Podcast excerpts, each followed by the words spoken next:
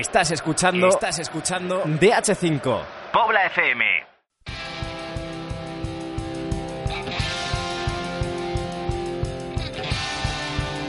DH5 de Pobla FM. Escribimos el futuro.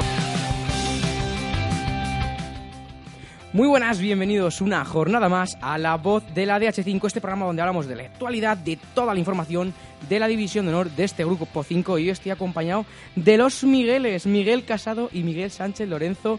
Muy buenas. Muy buenas, ¿qué tal? Aquí estamos una semanita más. Te, ¿Qué tal, echo- Iván? te Un echaba de menos MSL, te echaba mucho de menos. Pero ya sabes que cuando toca hablar del Rayo Vallecano yo siempre estoy aquí. Eso como un, como un clavo. Como un clavo está también nuestro querido David Bro, que nos saluda, nos manda un besito. También estoy yo, Iván Álvarez López, con un invitado muy especial, un rayista que viene a defender los colores de su camiseta y una leyenda del fútbol español. Hay que decirlo así, Mista, muy buenas. ¿Qué tal? Buenas tardes. Pues enseguida vamos con esta maravillosa entrevista que veis aquí en la voz de la DH5.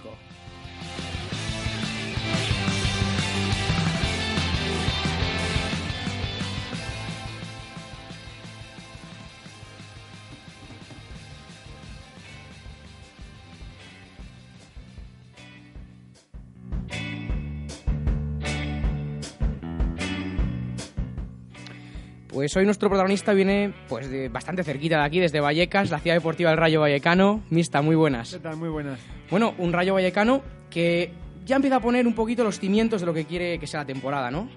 Sí, lo que está claro es que eh, bueno, nos hubiese gustado, sobre todo por yo creo que por los méritos que hemos podido hacer durante estos pocos partidos en teoría que llevamos, para tener algún puntito más, pero lo cierto es que bueno, eh, los chicos están dando creo que un, un nivel muy bueno en, en cuanto a competitividad y en cuanto a nivel técnico, porque es cierto que nosotros acabamos de llegar como el que, como el que dice.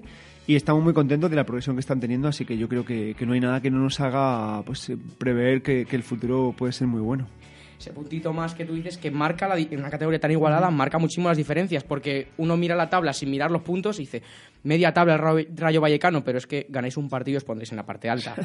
Sí, ahora mismo, si lo comentábamos antes, ahora fuera de micro, que, que es muy parecido a la segunda división. O sea, al final ganas un partido, dos partidos, te vas a poner entre los cuatro o cinco primeros y como pierdas dos partidos te pasa exactamente lo mismo. Entonces, ahora mismo está todo muy congestionado en el medio, estamos en una diferencia de punto muy, muy, muy, muy próxima y a partir de ahora, pues yo creo que en estas jornadas, tres o cuatro jornadas, yo creo que es cuando se va a empezar un poco a vislumbrar cómo puede ser, sobre todo la segunda vuelta.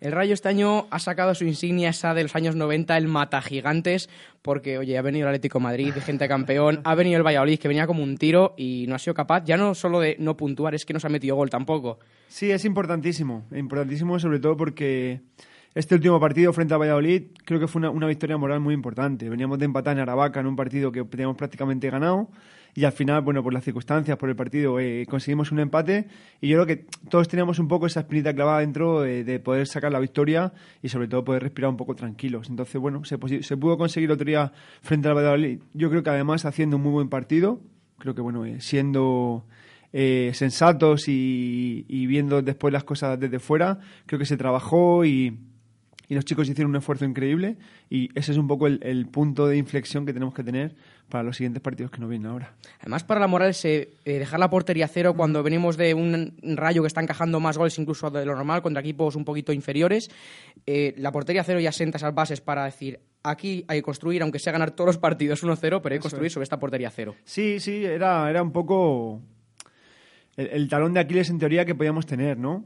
Y el otro día se pudo conseguir, además frente al Valladolid yo creo que haciendo un muy buen partido, eh, la gente de atrás salió muy reforzada de todo esto, entonces bueno, pues es lo que te decía anteriormente, creo que, que ha sido una muy buena piedra de toque para saber cuál tiene que ser nuestra exigencia personal y a partir de ahora pues no, no bajar de ahí. Todos los entrenadores suelen tener sus fechas marcadas en rojo en el calendario, pero yo creo que el Real Madrid va a tener marcada la visita a Vallecas viendo los precedentes, ¿no? Bueno, va a ser un partido cuanto menos bonito, ¿no? Pero para ir a, primer partido creo que, es, creo que es en dos semanas ahí en, en la ciudad deportiva de Valdebebas. Todavía tenemos dos partidos antes que son eh, esta semana y luego Aravaca. eh, y perdón, y, y Rayo Majadahonda. Y a partir de ahí ya, ya tendremos tiempo de pensar en el Real Madrid. Muy buenas, mister. Muy buenas. Eh, lo primero, agradecerte que, que estés aquí. Quería preguntarte, eh, tú que eres una leyenda del fútbol internacional con España, has jugado en equipos como el, el Madrid-Castilla, Atlético de Madrid-Valencia, llegas a una liga como la División de Honor. Eh, coges a, un- a una cantera de un equipo profesional, ¿cuál es el equipo que tú a principio de temporada te marcas con el equipo que tienes? Dices, quiero estar de mitad de tabla para arriba, mm, salvar la categoría. ¿Cuál es el objetivo que te marcas? Bueno, eh, no cabe duda que estoy, estoy en el rayo, estamos en el rayo y al final la exigencia nuestra tiene que ser máxima. El objetivo es quedar lo más arriba posible, eso lo tenemos muy claro. También sabíamos que, bueno, que al final el trabajo del entrenador no se nota en, una, en dos semanas ni en un mes. Yo creo que es un trabajo a largo, a largo plazo, que bueno, a partir de ahora ya creo que ya nos empezamos a conocer todos un poco más y, y sabemos sobre todo la forma de trabajar que tenemos y lo que, lo que queremos de cada uno dentro del campo.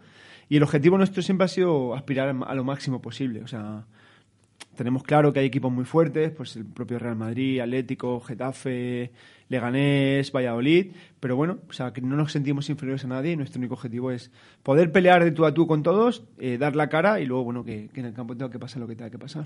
Yo creo que la pena que ha pasado es que esta temporada yo creo que es la peor para poder llegar al Rayo Vallecano. Lamentablemente el primer equipo bajó, el Rayo B sigue un poquito estancado en tercera. Vemos como el B, que en teoría es la generación que tiene que ocupar la División de Honor, cae de Liga Nacional. Eh, ¿Tú qué te encuentras cuando llegas a Vallecas? Bueno, pues me encuentro un cierto desánimo por lo que había lo que habías comentado tú en, en- el descenso, pero realmente cuando empezamos a trabajar vimos que había había mucha materia prima, lógicamente que bueno, había cosas por mejorar, que había cosas por pulir, que lógicamente eh, nosotros, el cuerpo técnico, lo que queríamos era un poco darle nuestro sello de identidad al equipo para que, para que fuese sobre todo competitivo. Y esto fue, fue todo. Hicimos una pretemporada muy exigente con- cuando jugamos sobre todo con, con equipos de mayor eh, edad y sobre todo de mayor ca- ca- categoría nuestra. Sabíamos que los resultados no iban a ser positivos, pero esto sabíamos también que nos iba a poder reforzar de cara a un futuro y creo que así ha sido. Como ha dicho Iván, llegas este verano al Rayo Vallecano. Tú que has entre- ah, eh, la, la pasada temporada y no sé si la anterior estuviste en el Valencia dirigiendo al Juvenil A. Sí. Eh, después de ser una leyenda de ese equipo del Valencia, ¿qué es lo que te lleva a venirte a Vallecas? Bueno, eh, yo tenía que progresar en la vida y lo que, estaba claro es que bueno en el Valencia llevaba dos años, que sí estaba claro que, que, bueno que he aprendido, estoy muy agradecido a todo aquello, pero bueno también quería otros retos y quería ver pues vivir otra otra exigencia diferente porque prácticamente cuando cuando empecé a ser entrenador recalé en el Valencia y no he tenido oportunidad de vivir el fútbol de otra manera. Entonces bueno surgió la temporada pasada la oportunidad de venir aquí a al Rayo Vallecano. También es cierto que yo tenía tuve que trasladarme a Madrid por, por motivos familiares y bueno, el Rayo me dio la oportunidad de poder continuar con mi etapa de formación en- eh, como entrenador y aquí estoy. La verdad que estoy agradecido, estoy encantado y bueno, de momento parece que las cosas cuanto menos están estables, que eso ya es un punto de partida muy bueno. Hola, mister, ¿qué tal? Muy buenas. tardes. Hemos hablado que la gran parte de la plantilla es del Rayo B, que aquel que descendió eh, la pasada temporada. Eh, ¿Cómo se trabaja el aspecto mental de los jugadores y cómo se saca esa ambición para poder competir bien en División de Honor? Bueno, simplemente eh, cuando los ves trabajar dentro del campo, hay muchas situaciones en las que los tienes que parar y decirle las cosas no son tan malas como vosotros pensáis, ¿no?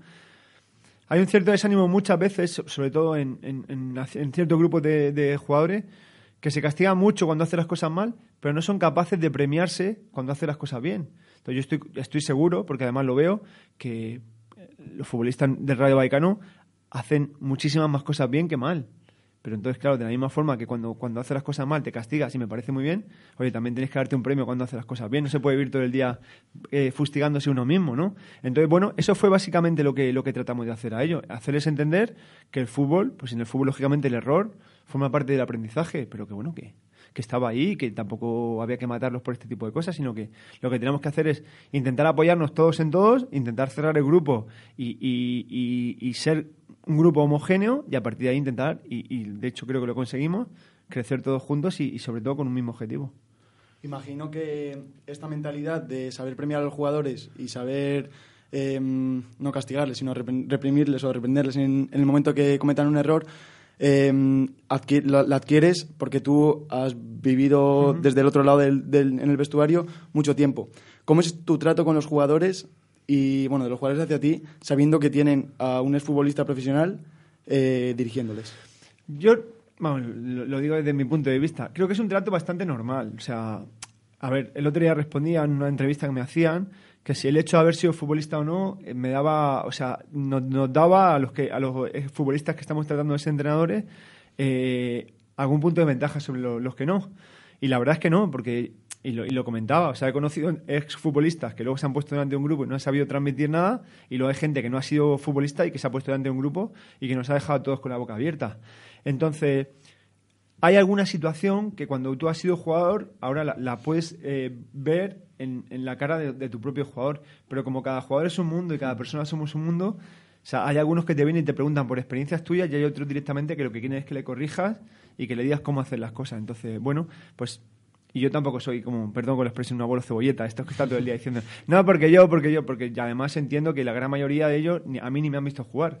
Entonces, para lo que te sirve es para que alguna cosa que a ti te ha, te ha podido pasar en la vida se pueda aprovechar para darle la, la- la experiencia, pero no, no nos podemos olvidar que los jugadores tienen que equivocarse. Tienen que equivocarse para que aprendan cuál es el camino para no seguir. Podemos decir que Monroy tiene las orejas igual de abiertas para ti que si hubiera estado Don Gil este año también en el banquillo. Totalmente, totalmente, totalmente. El trabajo, hablando de Don Gil, el trabajo que ha hecho estos años atrás ha sido eh, espléndido, con una generación muy buena.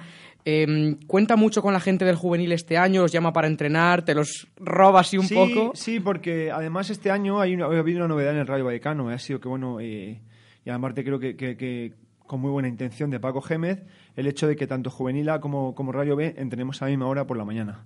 Pero en caso de que, el, de que el primer equipo necesite jugadores, al final siempre vamos a poder surtirle, ¿no? Entonces, bueno, el trato con Don Gil es diario. O sea, hablamos dos o tres veces al día por teléfono, por, por el tema de los jugadores, de, de cuando tiene un partido, cuando lo tiene, para ver, ver qué jugadores pueden subir, cuáles pueden bajar. Entonces, me parece que es un, es un, un tío excelente, que es un tío de club, que conoce a todo el mundo, que, que trata a todo el mundo de maravilla y me parece que el Rayo tiene, el Rayo tiene una suerte tremenda de, de poder contar con, con, un- con una persona de, de- de esa magnitud. Más le deseamos lo mejor desde aquí, que es un Totalmente. entrenador y una persona como la copa de un pino. Nuestra compañera Irene Yustres, que no ha podido venir hoy y también le mandamos un gran saludo, te ha dejado alguna preguntita. Ah, vale. La ha dejado aquí escrita y dice, hay que decírsela también al mister. Lo primero, tú jugaste en tanto en la cantera del Madrid como en Atlético de Madrid. Es curioso ya el caso. ¿Te gustaría entrenar algún día, ya no solo al primer equipo, a las canteras de los merengues o de los colchoneros? A ver, tampoco es una cosa que me planteé. O sea, yo he salido de la casa de salí de la cantera del Madrid, luego el Atlético de Madrid. Guardo excelentes amigos tanto en una casa como en otra, pero bueno, cuando el otro día nos tenía enfrente eran mis rivales. Entonces, ¿que me gustaría o no? Pues lógicamente, sobre todo porque yo creo que son clubes grandes y de ahí se pueden aprender muchas cosas. Pero tampoco es una cosa que me quite el sueño. La verdad que en el Rayo Vallecano estoy encantado de la vida, porque me siento como de toda la vida. O sea, desde que llegué el primer día me han tratado como si llevase 20 años en el Rayo y yo no tengo nada más que palabras de agradecimiento para el Rayo. Y la otra pregunta es, eh, tú que fuiste jugador de cantera, de juvenil, si la división de honor de tu época ha cambiado mucho respecto a ahora, es muy diferente o ves las diferencias. No, no ha cambiado en absoluto. O sea, creo que es. an- antiguamente se llamaba la sub-19 y ahora, bueno, es, le llaman División de Honor, pero vamos, básicamente viene siendo lo mismo. Pero no, no, no, o sea. De hecho, creo que la Federación Española tiene muy claro que es una de las competiciones, entre comillas, grandes del fútbol, de, de donde se pueden surtir muchos equipos y le da mucha importancia por esto. Y me parece que no ha cambiado en el sentido de que, bueno, o sea, hay grandes, grandísimos talentos que han salido de División de Honor y a mí me pasó el caso en Valencia, por ejemplo, de Ferran, de Kangin Lee, que prácticamente no tocaron ni el filial, que de División de Honor directamente saltaron al primer equipo. Y esto viene a decir el nivel que, marca hoy en día el, el- todos los grupos de División de Honor, porque creo que todo lo- la- el 90% de los equipos de Primera División tienen jugadores de, de su División de Honor, cuanto menos entrenando con ellos. La verdad es que el talento se ve en muchísimos equipos, pero tú lo has podido ver en primera mano cuando tú salías, veías que llegabas a los primeros equipos, llegabas a la élite y cuántos compañeros se habrán quedado por el camino. La realidad es que si hay 300 jugadores en División de Honor, a la élite van a llegar contados casos. ¿Cómo se trabaja para esos chicos que ya se puede ver que a lo mejor no pueden llegar, que van a llegar a un tercera, a un segunda B o un preferente, que es súper respetable? Pero ¿cómo trabajas a un chico que a lo mejor tiene expectativas más altas y no llega? Mm, a ver, lo que está claro es que, y aparte, en, en eso sí que solemos hacer hincapié, entre comillas, algunas veces. O sea, se tiene que convivir con el fracaso, porque el fracaso es, es algo que está a la orden del día y que, bueno, pues Se que pierde no, más no que se pasa nada exactamente. Y yo creo que ahí ya en YouTube no, te puedes encontrar 200 charlas de 200 profesionales que te dicen que al final, o sea, lo, lo de perder es algo más normal que lo de ganar. Lo de ganar en cierto momento. Entonces, nosotros, o yo en este caso, yo no estoy todo el día valorando si este jugador puede llegar o no. Nosotros lo que tratamos de hacer es que viva en el momento. O sea, cuando llegue su fecha, pues ya tendrán que tomar la decisión de hacia dónde van, dónde quieren caminar su vida, si quieren ser profesionales, si quieren estudiar, pero mientras tanto, hasta ahora, nosotros no nos centramos en qué va a pasar mañana porque me parece una tontería. Si no sabemos lo que vamos a hacer mañana por la tarde, ¿para qué nos vamos a estar centrando en qué va a pasar dentro de seis meses o un año, que es cuando acabas tu época de juvenil y, y, pegas el salto realmente a tu, al fútbol profesional? Lo que hacemos es que ellos absorban lo máximo posible las enseñanzas que le podemos dar nosotros, que antes de nada que sean personas, que yo creo que eso es fundamental para poder ser algo en esta vida, y a partir de ahí luego, pues al final el futuro de cada uno se lo tiene que labrar el mismo. Vamos a ver un poquito a lo que es términos deportivos. Eh, viene Móstoles ahora. Eh, ¿Qué esperas de ese partido? Porque aún siendo un ascendido, tiene mucha garra, mucho, un equipo muy complicado de meterle mano. ¿Tú qué esperas del partido? Bueno, va a ser un partido muy duro, porque sobre todo sabemos que el Móstoles es un equipo además que, que suele hacer muchos goles. Entonces, bueno, venimos toda la semana trabajando con esto, pues reforzando un poco la defensa y teniendo muy claro pues eh, cuáles pueden ser sus, puntos buenos y menos buenos y luego centrarnos en nosotros, en seguir un poco con esta dinámica que tenemos de, de, equipo reforzado, de, bueno, de, intentar mantener en portería cero y aprovechar nuestras opciones arriba porque al final durante todos los partidos creo que hemos tenido tres, cuatro opciones claras de, poder hacer el gol.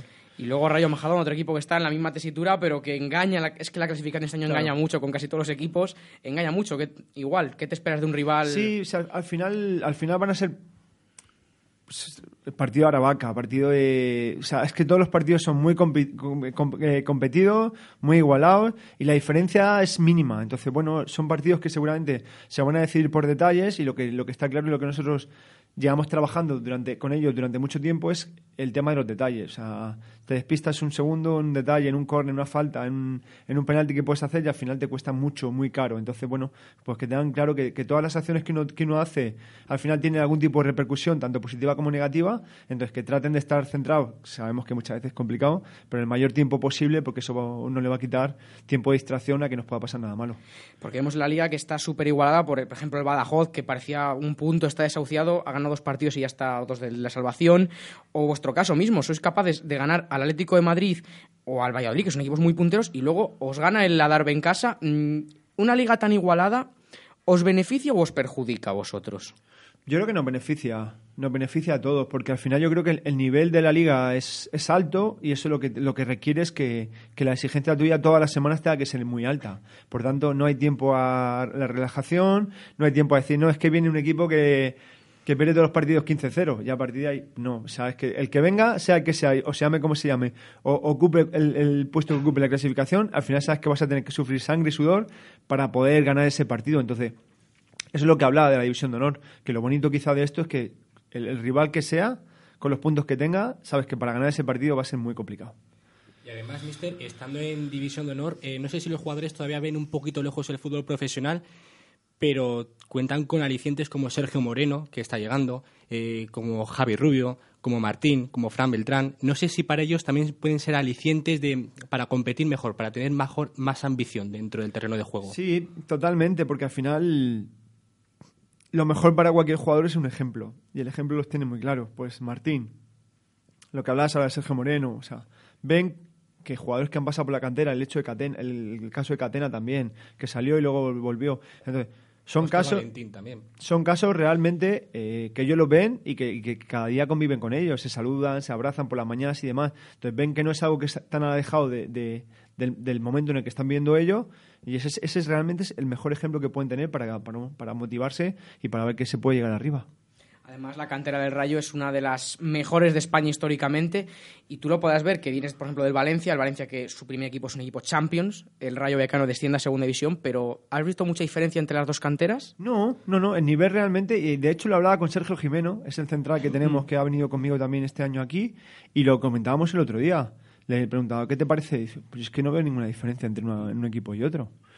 Entonces, esto es lo que, lo que te digo, o sea, Estamos en, bueno, las circunstancias del primer equipo pues han podido ser las que han sido, pero creo que aquí se está trabajando muy bien. Hay gente que está pendiente todo el santo día de ver jugadores que pueden venir, quién puede, quién puede estar, quién nos puede aportar, y eso es al final lo que realmente te hace que sea un equipo competitivo y sobre todo que, la diferencia entre una cantera y otra sea mínima. En cuanto a tu plantilla, eh, del año pasado contigo estuvo Jimeno solo. Eso es. Solo conocías a un jugador, ¿no? De, ¿Cómo se hace el empaque con 12 chicos del B, mm, chicos que vienen de todas partes, porque hay muchísimas caras nuevas este año en el Rayo? ¿Cómo se hace un empaque para que el equipo funcione al final? Bueno, pues eh, Raiko, Raiko es el preparador físico nuestro y venía de la cantera, entonces conocía a muchos chicos. Eh, Jesús Segovia venía de Getafe, conocía a otra gran mayoría. Eh, de esa forma, o sea, y luego al final el día a día con ellos es lo que te hace. La- las pretemporadas son muy intensas y son muy largas, entonces se te da tiempo para conocer a todos, para, para, para saber de qué pico gea, entre comillas, cada uno, eh, para saber sus gustos, para saber cómo es uno. Cómo... Entonces, la verdad que para mí ha sido muy fácil, porque ellos también es verdad que me lo han hecho muy fácil. Entonces, desde que se empezó la pretemporada hasta ahora, creo que todos han puesto de su parte y tengo que agradecérselo públicamente para el recibimiento que hemos tenido y cómo se están comportando y ahora yo simplemente pues lo que hago es intentar eh, manejar el timón de- del barco que tiene mucho potencial y el objetivo es que lo- todos lo tienen muy claro y, lo único que tenemos que hacer es focalizar. Como he preguntado a otros, entrenadores que han venido aquí a la radio, eh, me gustaría conocer la dinámica de entrenamiento que lleváis a cabo en el Rayo Vallecano. Eh, ¿Cómo planificáis cada semana? Si la modificáis mucho en función del equipo contra el que juguéis, eh, cosas así. Bueno, eh, nosotros normalmente siempre solemos entrenar el, el día después del partido, pues generalmente jugamos domingo, para intentar hacer recuperación con los jugadores que, han- que más minutos han tenido y los que menos minutos han tenido, hacer un compensatorio.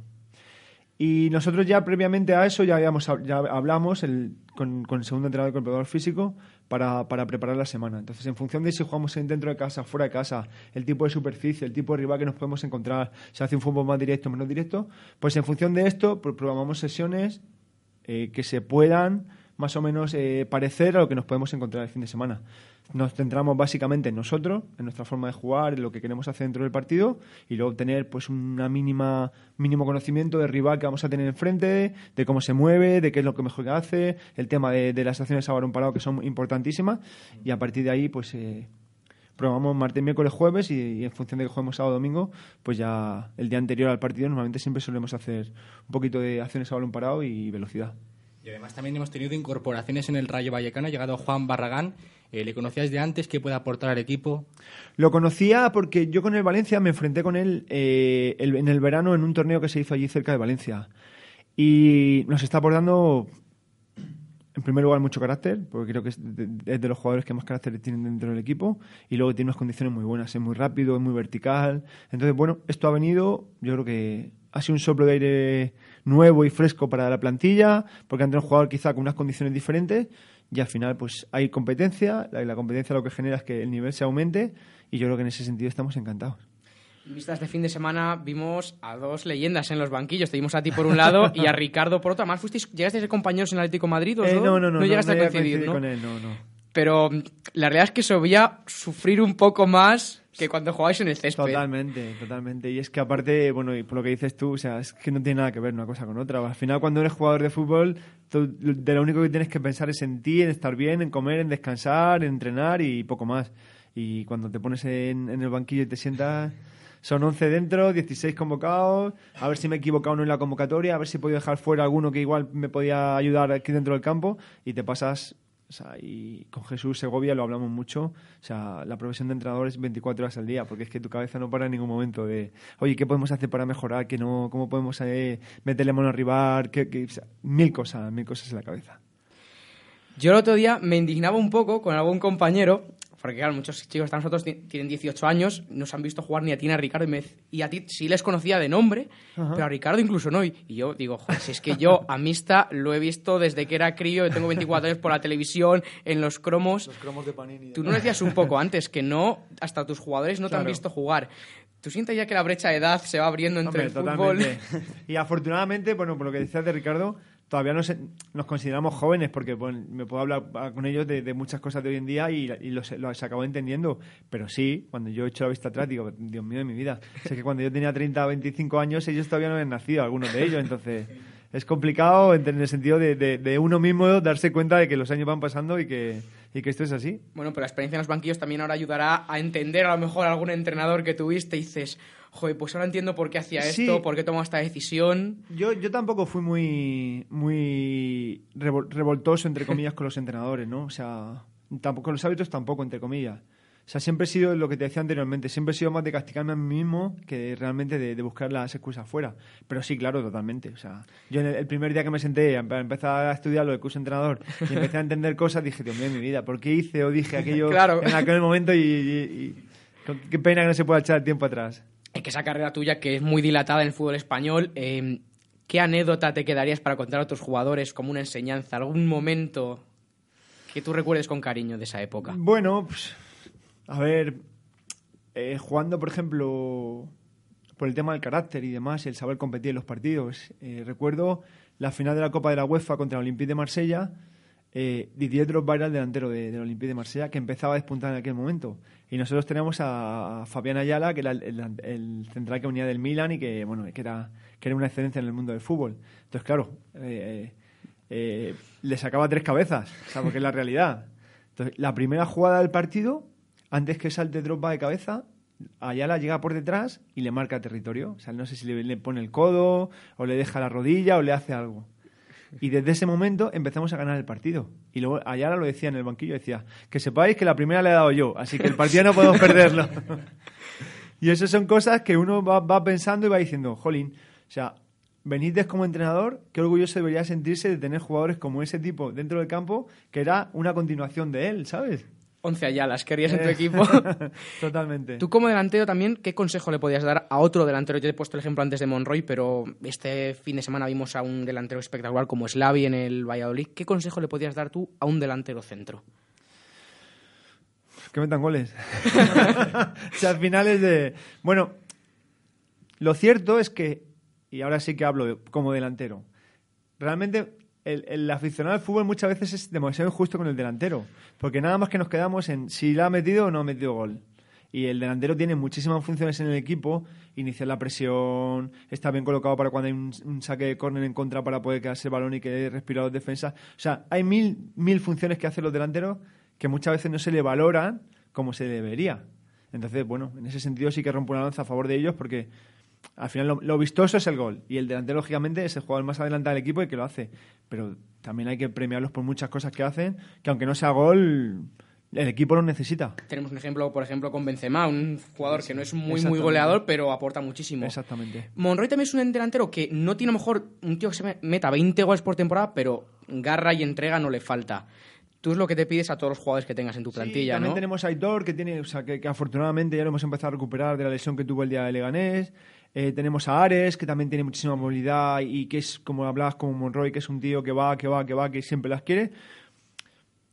Al final es injusto, yo creo que hablar un poco solamente de unos sí sí y de otros no, pero que está claro que tenemos gente arriba con diferentes eh, características para en cierto momento, en algún partido diferente a otro, o sea, poder utilizarlos y que el equipo no lo note. Yo quería preguntarte, ahora que llegas al Rayo Vallecano, ¿cómo se ve el Rayo Vallecano desde fuera? En tu etapa de, como jugador, ¿cómo veías al Rayo Vallecano? ¿Y qué cambia de cuando estás fuera a cuando estás dentro? Bueno, desde fuera yo creo que la imagen que tenemos todos es la, la que se asemeja, ¿no? Que es un club familiar, que es un club bueno de cantera, que se tiene muy, muy en, en cuenta la gente que viene de abajo. Y luego cuando entras realmente ahí, abajo, te- adentro te das cuenta que es así, que es la verdad. Que, bueno, pues por las circunstancias, pues está en segunda, pero no creo que tarde mucho en volver a primera división, porque sabemos cómo están trabajando y lo- el tipo de jugador y el entrenador que tiene, o sea que es una apuesta segura. Entonces, creo que es un club que sigue haciendo las cosas bien, en el sentido de que no se vuelve loco, no hace fichaje mega millonario, pero sí que es cierto que le da la importancia que la cantera tiene, la importancia necesaria, y al final es eso. O sea, la cantera muchas veces eh, te soluciona muchos problemas y muchas cosas a, a nivel profesional, y creo que Radio en ese sentido lo tiene muy claro. Hablamos como entrenador de Paco Gémez, que no es muy normal ver, ver un entrenador de un primer equipo de segunda división viendo un partido del juvenil de, de la- del mismo equipo, ¿no? Yo creo que eso también refuerza a los jugadores eh, de tu plantilla que el, prim- eh, el primer entrenador está vigilándolo, está evaluando todo y que está pendiente también de ellos, que no sí, está... totalmente. Además, de hecho, bueno, yo personalmente tengo una, una- una relación bastante cercana con Paco y es un, es un tío, es un entrenador que se preocupa mucho por, por, por el Rayo Vallecano, por cómo juegan los jugadores, qué jugadores están despuntando, qué no. De hecho, bueno, pues lo que tú comentabas, viene a vernos los partidos, te comenta, te pregunta. Entonces, creo que eso le agrandece realmente de un equipo. O sea, porque saben que, que, bueno, que lo más importante son los jugadores, lo más importante es el, el capitán del barco que es Paco, y a partir de ahí él nos marca un poco las pautas y nosotros encantados de la vida. Y qué bonito se están dejando el campo 4 con esa espectacular grada. Realmente, se ha quedado un estadio precioso, ¿eh? Mista, ahora llega una sección que puede que lo pases peor que Drogba ya con Ayala. El- ese día puede que lo pases peor todavía. Bueno, a ver, que es a un ver. test para conocerte un poquito Ah, más. Vale, perfecto, ok. Es pregunta-respuesta. Así Vale, que vale. vamos a por ello. Ok. Una comida. Eh, soy muy de las lentejas que hace mi madre. Un país. España. Una ciudad. Eh, Madrid o Valencia. Un viaje por hacer. Con lo que habrás hecho ya. No, Egipto. Egipto es, una, es un viaje que todavía tengo pendiente. Un grupo de música. Eh, Coldplay. Una canción. Eh, Viva la vida. Una película. Eh, El Padrino o Interestelar. Un libro. El Testamento del Pescador. ¿Quién te inculcó la pasión por el fútbol? Mi padre, sin duda. Un sueño de infancia. Ser profesional. Pues un sueño cumplido. Totalmente. Primer estadio visitado. Primer estadio visitado. Yo creo que fue Sarriá. Cuando hice un viaje con, con la escuela de fútbol de mi pueblo, hicimos un intercambio en Barcelona y creo que el, el primer estadio de primera división que, aparte de la condomina, que la tenía al lado más o menos de casa, o sea, el, el- el primer estadio importante fue Sarriá. Bueno, podemos decir que el primer estadio que pisó Mista fue Sarriá. Y luego lo tiraron, así que... un equipo. eh, el Rayo Vallecano, Un gol.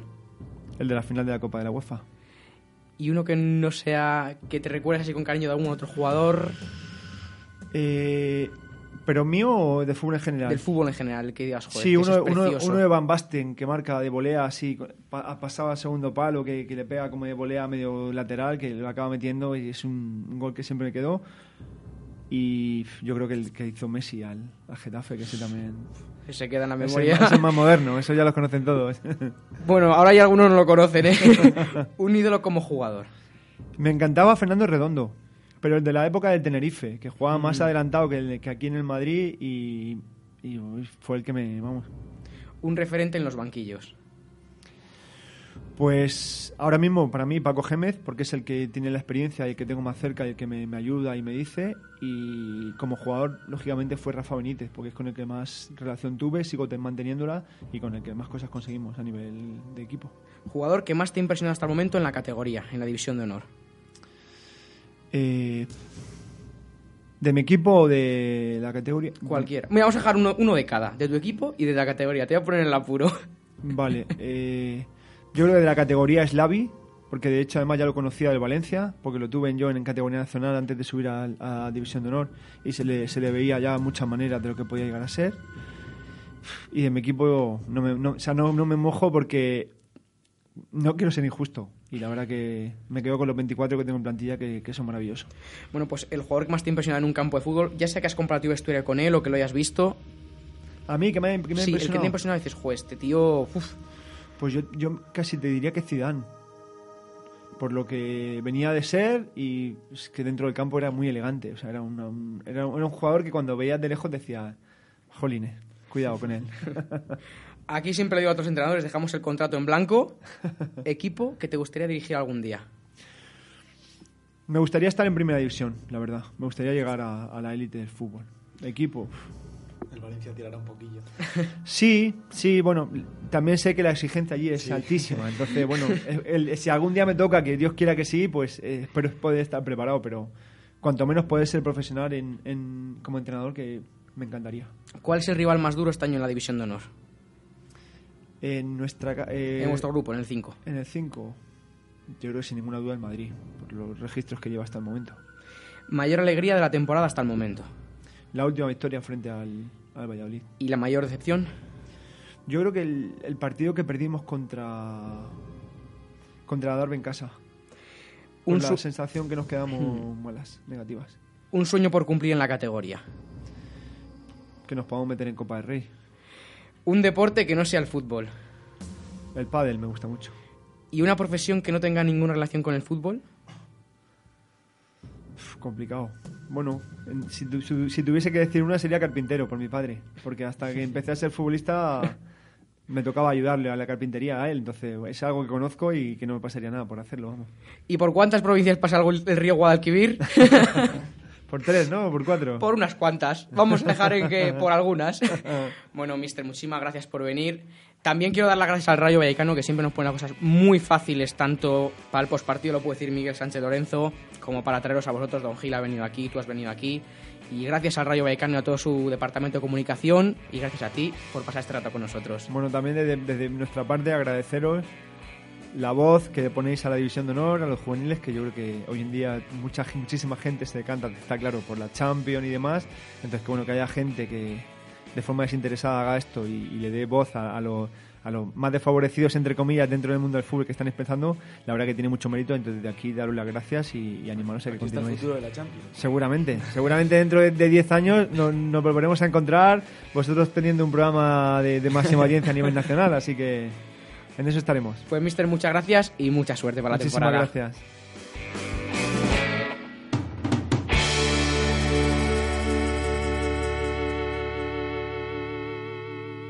DH5 en Pobla FM. Pobla FM.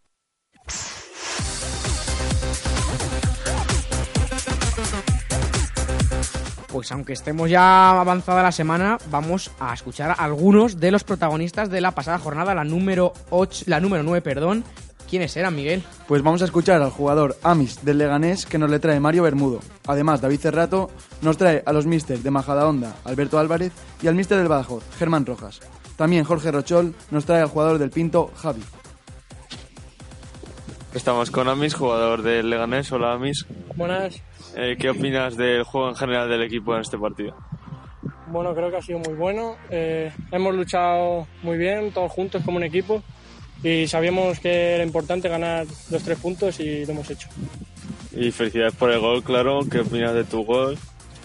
Bueno, eh, toda la mala suerte que estaba teniendo anteriormente en los partidos, pues la he tenido, he tenido buena suerte en este, porque he conseguido marcar, eh, aunque de rechace, pero bueno, vale el gol, como todos, y, y muy contento. Y a ver si, a ver si marcamos más y, y, y nada, y vamos. Gracias, Amis. Muchas gracias. Bueno, estamos con el entrenador del Majara Honda, derrota por, por 1-0, una valoración del encuentro. Bueno, un partido que preveíamos que iba a estar realmente igualado desde el inicio, un factor que, que desde el inicio ha sido determinante como ha sido el viento, con dos partes bien diferenciadas, donde se determina pues por una acción en gol en propia puerta, un- una jugada de más de suerte que de acierto del rival y desafortunio tuyo donde el balón entra y es difícil de, de contrarrestar. A partir de ahí, bueno, pues ha habido una segunda parte donde es verdad que ellos no han tirado, nosotros hemos tirado pocas, quizás dos, tres ocasiones, pero donde, bueno, pues ha invertido, les hemos metido atrás y donde el acierto pues vuelve a ser una, otra nota determinante en la división de honor, no hemos acertado, el penalti por lo que me dicen sí que era, pero son cosas que hay que manejar, no a veces te darán y a veces te quitarán. No, no podemos justificar la derrota por el no penalti del minuto 90. Y a partir de ahí, pues seguir, porque la línea está siendo continuista, están trabajando bien los chicos, a darles calma y, y a currar una semana más a afrontar Leganes. Partido muy táctico, partido muy físico, con pocas ocasiones. Quizás el gol al filo del descanso os ha condicionado. No, a ver, condiciona porque ya el resultado es 1-0 o 0-1, pero no en la forma de encarar el partido. El equipo ha sido haciendo lo mismo. Ha generado más ocasiones en la segunda parte, también favorecido por el viento, y ellos pues estaban ya agobiados, eh, perjudicados por el viento. Pero el equipo ha sido el mismo del minuto 1, el minuto 44 que ha recibido el gol por la mala suerte, o en el minuto 90 cuando no te pitan el penalti. El equipo es el mismo y el equipo es el que debe mantener esas sensaciones de solidez que, que está transmitiendo. Eh, hoy el partido era diferente y cada partido es diferente porque el campo es distinto, porque las condiciones son distintas, porque el rival es distinto.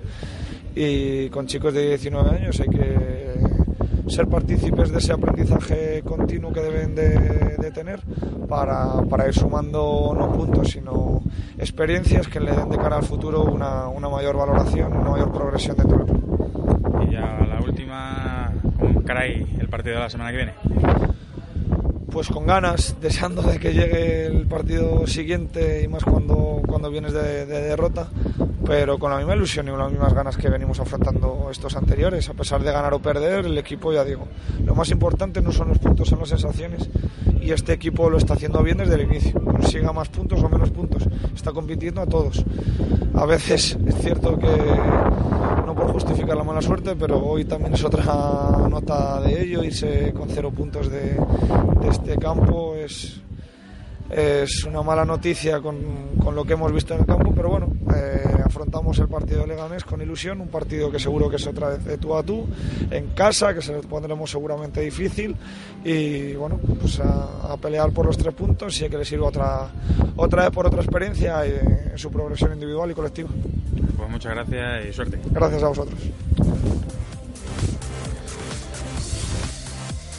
Estamos con Germán Rojas, entrenador del Badajoz. Eh, segunda victoria consecutiva, primera en casa, valoración del partido.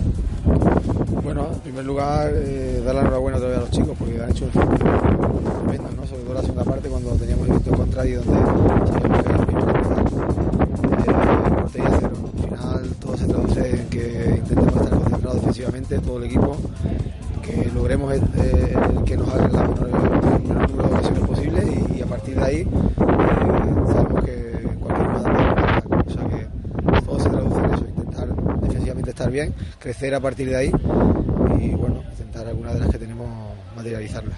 Partido muy táctico, partido muy físico, con lo que dices, ¿no?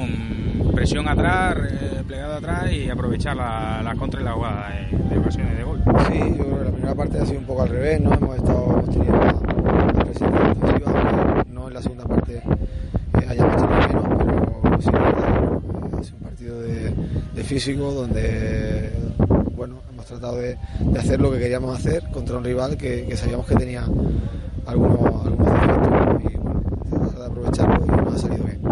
¿Lo de Ginés es grave? No sabemos, te venía arrastrando molestias durante la semana y bueno, se ha resentido. Entonces mañana haremos pruebas a ver qué, a ver qué es, que sea poco. ¿Y cómo se encara ahora la próxima jornada frente a uno de los cocos de la, de la liga? Bueno, no tenemos nada que perder, iremos allí a, a competir, a intentar a competirles bien y, y, a partir de ahí no sabemos qué, qué, pasará en el fútbol, puede pasar de todo. Vale, pues muchas gracias y enhorabuena. Gracias.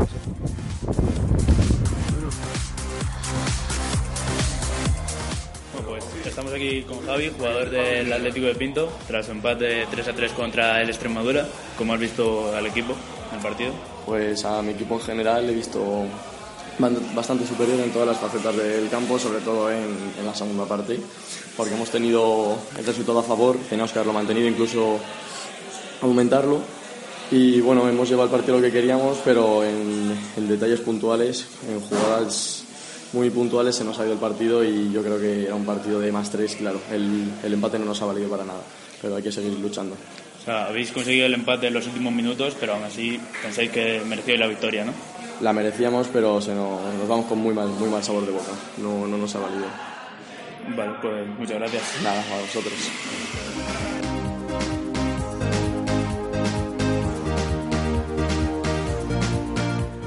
Pues vamos con los horarios de esta jornada 10 que estará concentrada el domingo, porque el sábado solo tenemos dos partidos, uno de ellos el Rayo Majadahonda Leganés en La Oliva a las 4 y media.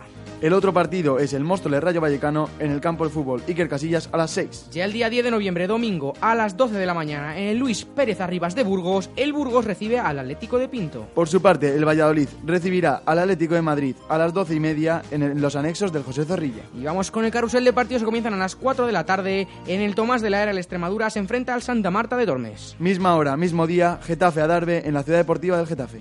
Y en el Antonio Sanfiz, también a las 4 de la tarde, el Aravaca recibe al Alcorcón. Para finalizar esta jornada, el Madrid se enfrentará al Badajoz en Valdebebas a las 4 y media de la tarde.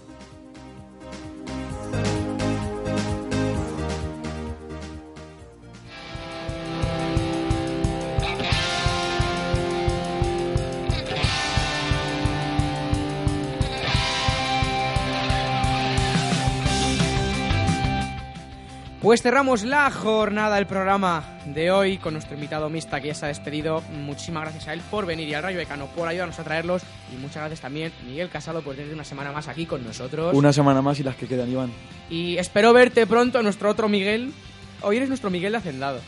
¿Cómo que Hacendado? ¿Marca blanca? No, No, siempre- no, no, muy top, muy top. Ya sabes que cuando viene alguien del Rayo Vallecano siempre vengo. Es importante, ¿no? Acompañar a los. Yo creo que una plantilla que va a estar arriba a final de temporada. Y nada, un placer. Un Lo- placer escuchar a Mista. Lo que invito a todo el mundo es a meterse ya en tus crónicas y en tu chupito alfarero, Que no a falte. comentar del Alcorcón, lo que sea, Rayo Vallecano. Y Alcorcón, pues con Miguel Sánchez Lorenzo.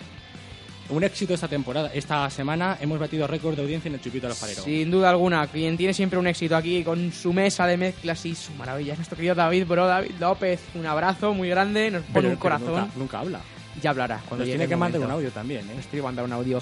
También me despido yo, Iván Álvarez. Hasta la próxima semana. Adiós. Chao.